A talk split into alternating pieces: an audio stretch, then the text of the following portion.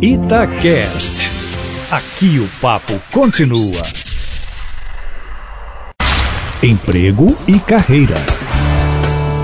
Jaqueline Rezende, uma pergunta é, que me veio esses dias nessa questão do happy hour, né? É importante fazer um social com os colegas de trabalho ou essa interação não vale tanto assim como as pessoas acham? Em Jaque, bom dia para você.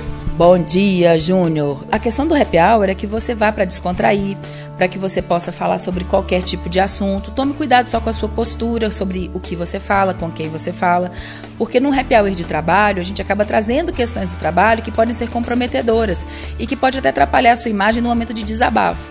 E também não devemos nos exceder, porque querendo ou não, você leva o sobrenome da empresa que você atua naquele meio em que você está.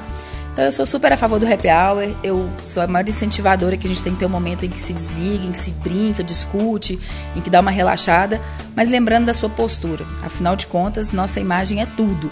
E em tempos de redes sociais e afins, a gente precisa cuidar mais ainda da nossa imagem e da relação com as pessoas. Jaque, o pessoal te encontra lá no Instagram? Sim, Instagram da Jaque Rezende e no site da CIS Consultoria.